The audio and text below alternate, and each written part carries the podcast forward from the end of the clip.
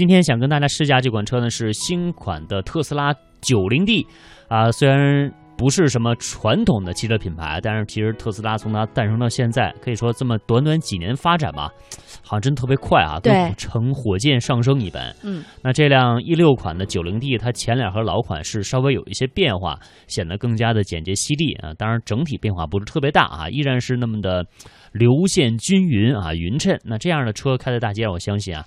特别是女生哈，徐静啊，你们肯定会多看她两眼是吧？对，也希望拥有一款这种车型啊，很漂亮啊。嗯，那具体怎么样呢？请我们的试驾员来给大家试驾一下。有这么一款车啊，它诞生之初就使用了很多的创新的技术，也正是因为如此，让它备受关注。但是因为种种原因呢，我们迟迟没有拿到这款车。最近呢，这款车进行了一次小的改款升级，而我们也拿到了升级之后的它，那就是我身边的这辆鲜红的，来自于特斯拉的 90D。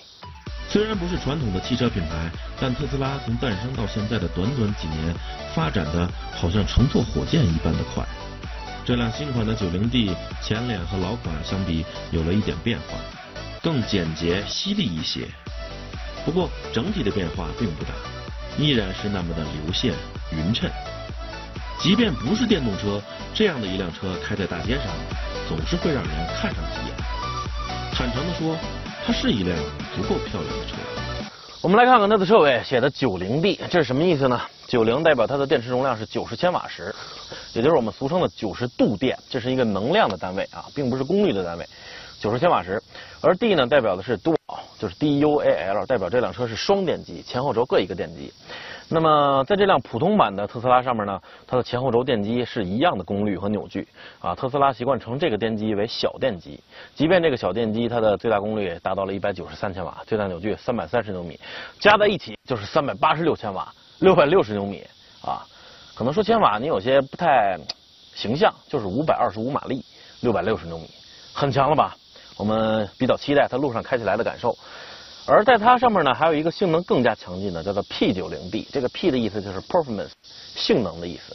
前轴依然是小电机，而后轴换成了特斯拉所谓的大电机，三百七十五千瓦，六百五十牛米。所以你加在一起就是五百六十八千瓦，九百八十牛米。可能说千瓦还是有点不太足，就是七百七十马力，九百八十牛米。你想想看，一辆它的功率比这个兰博基尼 LP 七百还要大，扭矩接近一千牛米。那是什么样的一种加速？虽然很遗憾这次没有拿到 P90D，但是这辆 90D 它本身的加速就已经非常强悍了，而且因为电机的功率没有那么的凶残，没有那么的大，所以它的续航里程也要比 P90D 稍微大一些。可以说这辆车是在性能和续航实用之间找到了一个比较好的平衡点。那么接下来我们到车里来看一下。哇！一进入车内啊，先不看别的。你的眼睛就首先会被这个十七寸的超大的中央显示屏所吸引，这也是它区别于传统的汽车操控方式的一个最大的不同之处啊。基本上除了这个车窗啊、后视镜等等的，其他所有的调整全在这儿。呃，也很好用，很方便那个这个上手，就跟我们在家用的那个平板一样。嗯，你看上面分别有几种主菜单啊，音乐、导航、日期、能量、互联网。然后摄像头以及电话，呃，有互联网是因为这个车它本身带这个 3G 信号，你看在这儿有啊，所以我们来看看音乐，在这儿你可以进行什么收音机啊，我的我的音乐设备等等的，然后导航啊，大北京日期等等的，这个这个能量最近你开的能量的图，互联网啊，摄像头啊。前后左右的电话等等的，每一项菜单当中呢，我们就不进行详细的介绍了，因为这样的话可能说上一整天都说不完。我们并不是说这个进行说明书的这个这个复述啊，就是告诉大家中间的这个大的显示屏可以进行很多的操控，在下面呢是这个空调，而左侧的这个控制呢，算是这辆车核心的一个区域。当你点开之后呢，所有关于车辆的一些参数都可以在这儿进行调整，包括天窗、悬架啊，它空气悬架就可以进行高低的切换。呃，驾驶等等的啊，寒冷天气就是座椅加热呗。然后这个旅程显示，还有设置啊，设置你的一些驾驶员的设定啊，语言单位啊，安全啊等等的啊，都是在这儿啊，可以进行这个这个很方便的设定，很炫，也足够清晰啊。这个这个，但是呢，就是它也有一些我们传统使用的那种非实体、非物理按键的这么一点点不足，就是屏幕的这个敏感程度。啊，有的时候你点上之后没有这种回馈，你不知道点上没点上，而且它有一个稍微的有一个反应过程啊。但整体来说还是比较清新的，给人一种完全不一样的感觉。我刚才说它清晰，不光是指这个屏幕清晰啊，当你这个踩下刹车，切换到倒档之后，它的这个呃，请忽略啊，因为我们拍摄过程中车门是打开的，呃，它的这个倒车可视也是所有我试驾车型当中到目前为止图像最大。最清晰的啊，对于车辆后方的这个判断非常的非常的有帮助啊。切换到 P 档，嗯。其他方面呢，这辆车的储物空间设计的也是比较呃有新意。你看，在这个储物槽下面啊，有几个这种隔板，是可以进行自由组合的，有点那种宜家的那种家具的感觉啊。在这儿呢，也是一个翻板啊，也可以放一些东西。两个杯架。还有这个后方的一个储物储物槽啊，但是呢，车门上没有。呃，我不知道为什么它车门上没有？难道说是因为它是电动车和传统汽油车不一样，在这有什么机关吗？所以才没有吗？呃，如果你开惯了普通的车，但是开这辆车的话，你想往车门上放一些东西，你会发现非常的尴尬，或者说有时候很不方便，只能往中间这去去放啊。在它的前方呢，还有一个大的这个液晶显示屏，可以显示这个车辆目前的车道的行驶状态啊。以及它的这个自动驾驶方面啊，这个我们一会儿再看看。还有右侧的这个能量显示图，当然你通过这个波轮的话，下面的菜单可以进行呃温度控制、风扇啊、亮度等等的选择。而左侧呢就是车辆的状态，现在显示的是这个车门打开，然后呢，当你在驾驶的时候，它是一个钟表。当你设定导航之后呢，它就变成了你导航的路线了。整个这个这个嗯，完全颠覆了传统汽车的这个这个。界面的操作啊，让人耳目一新。我相信你用这个应该会上瘾的啊。至于驾驶空间或者说乘坐空间嘛，特斯拉的轴距是两千九百六十毫米，你听上去还是挺大的啊。这也足以使它跨入中大型轿车的这个行列。呃，坐在这儿呢，腿部空间也还可以啊。这个这个呃，地板也足够平整，但是你总觉得坐在后面有些怪怪的啊，就是大腿比较上翘，地板比较高。其实呢，这也很容易理解，就是因为它的地板下面是一个大的电池仓，所有的电池都在地板下面，它的地板自然就高了。因为本身车就不高嘛，一个轿车嘛，所以电池容容纳在底下，地板自然就高了。啊，想到这儿也可以稍微理解一下了。但是呢，确实坐着感觉有点怪怪的，大腿始终是往上翘啊。它的这个后面有三个头枕，看这意思能坐三个人，但是我想中间的这位乘客你就别在这凑热闹了，真的，两个人在这坐着。中间的这个向前的过道的这个延伸，可以把腿稍微伸一下，松快松快啊，所以后面坐俩人还是比较舒服的，就是地板有点高，但是可以理解。作为一辆掀背车型呢，特斯拉的后备箱，也就是储物空间方面处理的还是不错的啊。你看打开之后，非常的巨大平整，在这种状态下，它的这个容积是七百四十升左右啊，上面还有这个隔板啊，更实用了。而当你抬开这个底下的垫板之后，在下面还有一个下凹的这个储物槽，啊，总之呢，这个对付五个人的外出旅行完全没有问题，非常的宽敞，而且它的后排座椅还能放倒。在这儿呢，我就只放一侧的了啊。放倒之后呢，虽然有一个小小的隔断啊，就是这个凸起，但是这个时候它的整体空间应该超过了一千五百升，一千六百升左右啊。这个在这个大宗物体的这个。运载方面实用性还是相当不错的。那么，既然这辆车它是电动车，也就是说在传统的前机器盖下面没有发动机了，所以它还有一个非常小小的前备箱，我们去看一下。虽说它前面没有发动机，但是也没有说整个的前面全部是被腾出来放东西，就是这么一个小的一个槽。那是因为它的前轴上还有一个电机呢，别忘了，因为它是前后轴都有的。如果对于单电机的车型，比如说。就是后轴有个大电机的，那么它前面的储物会储物这个槽会更大一些，但是双电机的前面会占有一定的这个这个侵占一定的空间啊电机，所以只有七十多升左右。嗯，在这里面呢有一个特斯拉的应该是急救包吧，特斯拉的一个急救包。另外呢还有一个拖车钩，原厂的拖车钩。装备倒是还挺齐全的啊。这块呢，我觉得也就放一些小的包，或者说装饰意义大于旅行意义的这么一个包，可以搁在前面，就是这样。而且呵 呵没有我们熟悉的隔音棉，但是它这儿也不需要隔音了。就算前面有电机的话，声音也不会太大的。不过在开到路上之前，我们先做一个有意思的实验。好，在正式上路驾驶之前呢，我们先来看看这辆 90D 它的这个加速性能有多么强悍。这还不是高性能版的 P90D。呃，在这儿呢有一个手机，我的手机啊。我们到看看全力加速的时候，这个手机我把它放在这个座椅靠背上，它会不会滑下来啊？呃，以此来看看它的这个加速性能的强悍啊。我们有一个专门的小摄像机来对着这个这个这个呃手机啊，可以先试一下，准备，就像被磁铁一样牢牢的吸在上面。基本上，如果我不踩刹车的话，它在很长的一段时间内都不会滑下来的。所以也可以看出这辆车它加速时候到底有多么强悍了。说实说实话，这个这个我自己都感觉有一阵有一点点眩晕啊。六百六十牛米，随时都可以供你调用啊，加速性能相当强悍。那那辆 P 九零 D 会强悍到什么地步呢？我们不得而知。那么，喜欢物理的或者说喜欢数学的朋友，可以建立一个简单的数学模型啊。金属的这个手机的盖儿。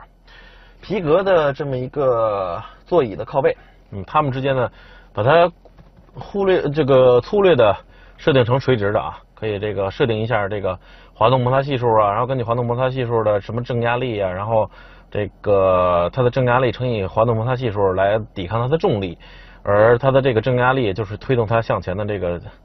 这个这个这个使它产生加速的力，大家可以算一算，建立一个简单的数学模型，看看这个车的最大的加速度值可以达到多少 G 啊？只是一个粗略的模型啊，可能算出来数值会有些不太对，但是我只想想要证明这辆 90D 它的加速有多么强悍。哈，刚才那个实验只是验证一下它强大的扭矩带来的令人头晕头晕目眩的这么一种加速感受啊，确实很强大。那么接下来呢，我们要开到公路上来感受一下了。啊，因为它就是前后轴两个电机，啊，没有什么传统的变速箱机械的传动装置啊，没有。当然它是有一个固定的减速的装置啊，要不然的话，电机一万多转，动不动一万多转，那受得了吗？那个，所以它需要减速增扭啊。如果我没记错的话，它的这个减速比应该是九点七左右啊，九点七比一的这么一个传动比，达到减速增扭的目的。但是即便是减了速，它的电机的转速。经过减速之后依然很高，而且呢，这个时候扭矩得到了有效的增加，九点七基本上就是十倍的放大了。所以，无论是起步还是中途加速，你看我现在中途加速一个，我不知道为什么总想乐，就是这种非常持续的、一直持续的、非常强劲厚道筋道的这么一种推背感啊，在推着你，你会感觉 就像坐过山车，大家一起在那啊那种刺激的乐的感觉一样。呃，它的这个油门踏板应该不叫油门踏板，应该叫电门啊，摸电门，用脚去踩电门，开个玩笑。它电门踏板会你会感觉回馈的力度非常有弹性，而且很好控制啊。在这个起步的时候也不需要什么这个挂档啊等等的，只需要将这个怀档的位置拨到 D，有那个 Ready 的这个字符，就已经可以这个这个出发了啊啊，轻轻踩动电门，车子就缓缓驶出，安安静静的。然后，无论是在低速、中速还是高速情况下，这么说吧，只要是在电机衰竭之前，只要你踩下电门，它就是最大的扭矩供你使用，从零转就开始。啊，可能说这个零转你有些不太不太容易理解，有些抽象啊。就这么说吧，比如说电机在那儿要转呢啊，然后你用一个强有力的闸瓦把那个轴给抱住，不让它转，让它在那憋着劲儿转，然后闸瓦松松开的一瞬间。电机的劲儿就是这么大的劲儿，就是最大扭矩去驱动你，嚯！而且这台电机的这个衰竭，一般我们不都是说电动车它的这个高速情况下不是他们所擅所擅长的吗？但是对于这辆车来说，即便是高速情况下，它也是我觉得从容不迫。可以说这台电机它的衰竭来得很晚，所以无论是低中高情况下，只要你踩电门，就是六百六十牛米的最大扭矩来供你调遣。而且，当根据人的生理结构嘛，当速度一快的话，人的视野会自动收窄，然后再配合上这个电流声，收窄的视野，你是感觉此时此刻就好像在进行时空穿越一样。我 天！只要一踩下电门，马上电流增加，电机转速增加，就车子就出去了。这是一个非常快的这么一个一个一个过程，完全不用像在传统的燃油车那样，我踩下油门，发动机节气门对于油门的角度进行。这这个侦测反应，开增大节气门，增大进气量，根据节气量呃增大的进气量里面的氧氧气含量，增加喷油量，然后进行燃烧。如果有涡轮增压的话，那么燃烧增加的这个排气压力，再把涡轮打动，再吸入空气，再进行更多的燃烧，然后动力增加，然后变速箱降档等等等等等，这一套下来多长时间？也有说的话可能需要很长时间，但是现代汽车的这个传统的燃油发动机和变速箱已经匹配的很好了，但是即便如此，涡轮发动机依然会有迟滞。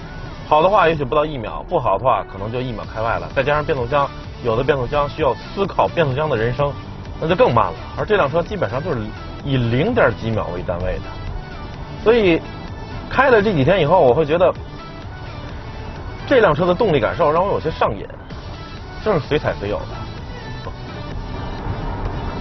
超车的话更是不在话下，这种简单直接狂暴啊！当然，这辆车没有狂暴模式。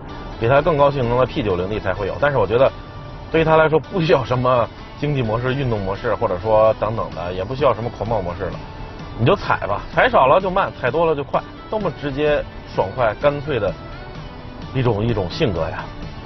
那么在它的这个驾驶菜单当中呢，还有这个能量回收制动的这么一条啊，我习惯把它弄到标准，而不是低。这样的话呢，在低的情况下，它的能量回收不是那么多。也就是说，回转力度不是很大，你可能松松开电门之后，就像普通的燃油车那样，车辆自己滑行，你会觉得很自然，更舒服一些。但是如果我设定到标准之后呢，因为它要回收能量，将车轮转动的机械能转化为电能啊，这个时候就是导体在磁场中进行磁力线切割，产生感应电动势。但是呢，它当中有这个电流，会产生安培力，来进行回拽这个这个导体的运动。所以这就是它回拽力的这个这个来源，会让你觉得有一点点不适应，啊，这个拽的有一点难受。但是相信我，基本上你只需要习惯半天甚至一天就可以了。你会发现，你尽可以往前开啊，你需要比传统的这个燃油车的刹车点还要再晚，再晚很多，你再松开电门踏板就可以，因为它这个回转力度可以帮你进行有效的制动，真的挺好的。好，接下来来说一下它的这个所谓的自动驾驶吧。呃，在这儿呢有一个类似于定速巡航的一个杆儿啊，将它激活啊，左侧的这个这个这个变变蓝了，就是激活了。然后你上下扭动呢，就是控制与前后车前车之间的距离啊。然后呢，比如说我现在弄好了，我跟着前面的这辆翼虎，它快呢，我也快。我现在已经松开电门了啊，两个脚都松开了。